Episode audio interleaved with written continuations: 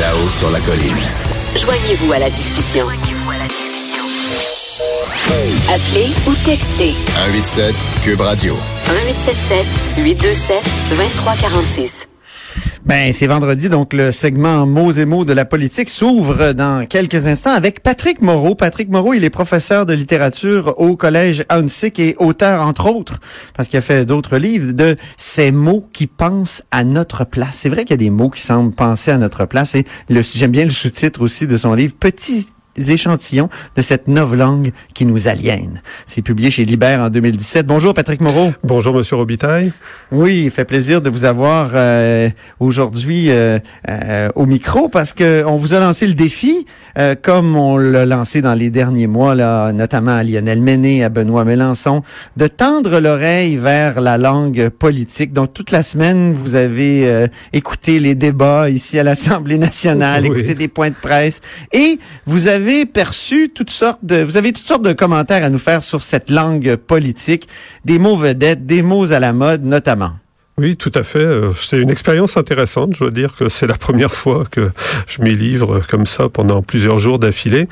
Euh, oui, la première chose qui, qui m'a frappé, mais c'est peut-être justement parce que c'était le sujet de mon dernier livre et que je, j'ai un peu l'œil aiguisé pour ces mots-là, euh, c'est l'utilisation par euh, les hommes politiques, et c'est assez naturel d'ailleurs, de certains mots euh, que j'appelle des mots vedettes, autrement dit de ces mots qui pensent à notre place. Alors qu'est-ce que j'appelle comme ça? C'est tout simplement des mots euh, qui euh, semblent avoir un sens euh, évident pour tous parce qu'on les entend euh, beaucoup dans les médias, entre autres dans le discours public, qui sont généralement des mots positifs ou alors totalement négatifs d'ailleurs, mais qui sont très tranchés dans leur signification et qui en fait ne veulent pas dire grand-chose. Alors je, ça peut paraître paradoxal, mais je donne quelques exemples. Vous avez plusieurs euh, exemples. Oui. oui. des mots comme ouverture, des mots comme euh, flexibilité, transparence, meilleure pratique, etc.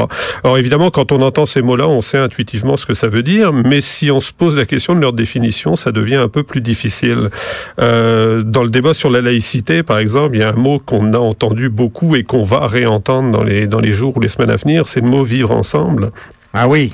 C'est un mot évidemment très consensuel. Euh, on peut pas être contre le vivre ensemble. On peut même pas imaginer en fait ce que ce serait qu'être contre le vivre ensemble. Qu'est-ce, quel serait l'opposé de ce mot-là? Euh, Autrement dit, c'est un mot. vivre en division. Oui, c'est ça. Vivre euh, séparé, vivre seul. Euh, je, sais je pense que le revers de vivre ensemble, c'est l'accusation de diviser la population. Tout à fait. Oui, mais dans un autre registre. Alors là, c'est le mot qui est totalement négatif. Diviser, c'est ça, division. C'est le revers. Ouais, Exactement, oui, tout à fait. Euh, mais donc ce mot-là, vivre ensemble, dans le fond, ne dit pas grand-chose, ou du moins dit quelque chose d'extrêmement banal. Euh, Il dit quoi? Bon, nous vivons avec les autres, on n'est pas seul, on ne fait pas société seul, ce qui est une absolue évidence. Euh, la, la, société est diverse, etc. Ça dit finalement rien d'intéressant parce que c'est un constat avec lequel tout le monde est d'accord. Puis vous notez aussi euh, l'utilisation des mots euh, ouverture, ouverture et, et euh, ouvert, euh, inclusion. On, on, peut le décliner. Ouvert, là, vous vous y, vous y attardez dans votre livre. Mm-hmm. Vous vous penchez sur ouvert dans votre livre.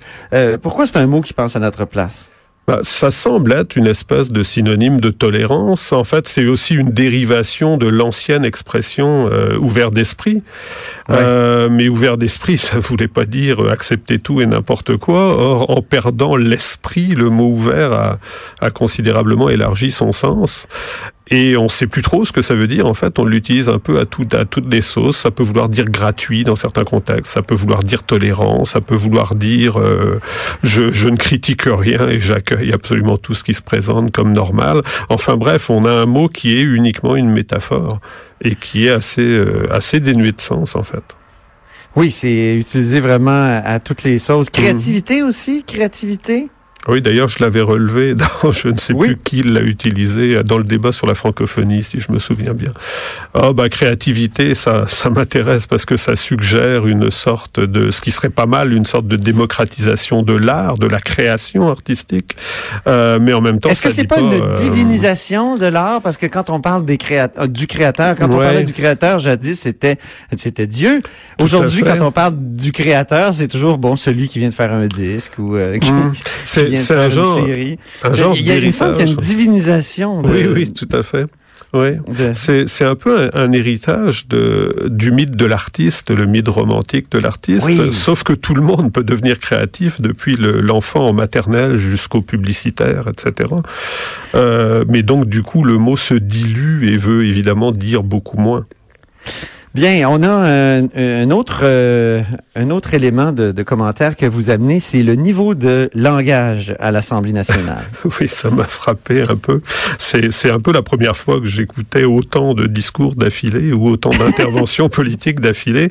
Et, et, et c'est vrai que c'est une chose à laquelle je ne m'attendais pas nécessairement. Alors on a on a beaucoup parlé, et même euh, ça a un peu scandalisé ces derniers mois, ces dernières semaines, on a beaucoup parlé de l'habillement de certains députés, bon, que ça rompait le, le décorum, etc.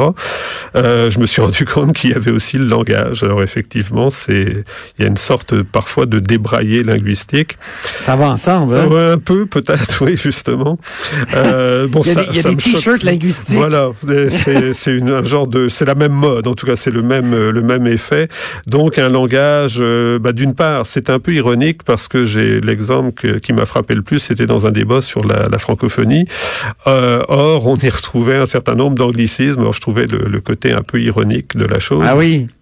On peut peut-être écouter d'ailleurs ah, euh, la députée euh, Catherine Dorion, voilà. euh, évidemment, qui, qui dont on a beaucoup parlé de, de l'habillement, mais parlons de son habillement linguistique maintenant et écoutons une, une partie de ces t-shirts euh, langagiers.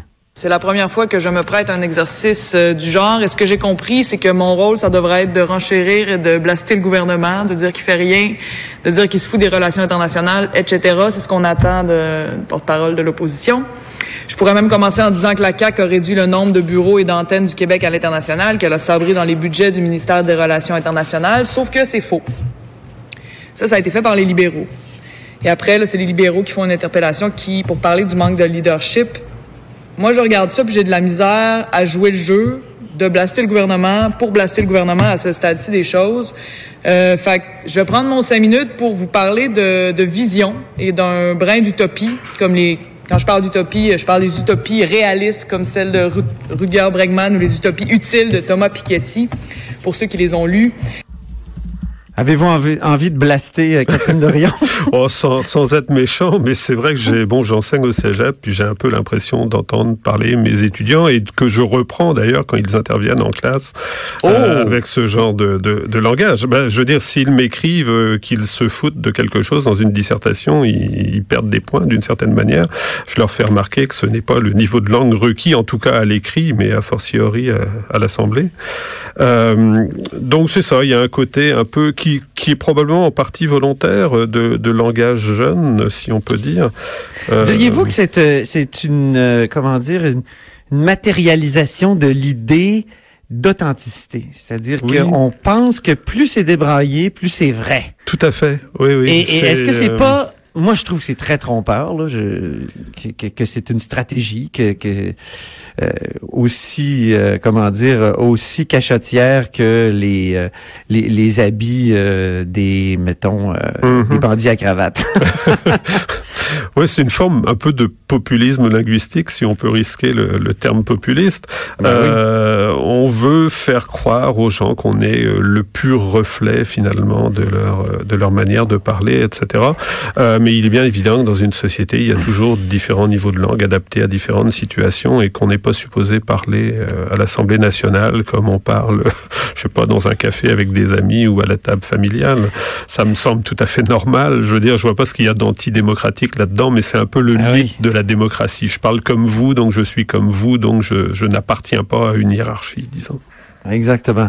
Euh, donc, euh, dernier point, c'est euh, les exagérations rhétoriques euh, attendues. Hein, on s'attend oui. à des exagérations rhétoriques. Parlez-nous de, de cette, euh, cet élément de... Bah, particulièrement dans certains débats, euh, je pense au débat sur la laïcité, je, je l'attendais un peu, en tout cas on s'y attend tous, je pense à ce qu'il y ait certains types de dérapages, entre autres linguistiques, mais qui sont aussi des, des dérapages intellectuels, pourrait-on dire.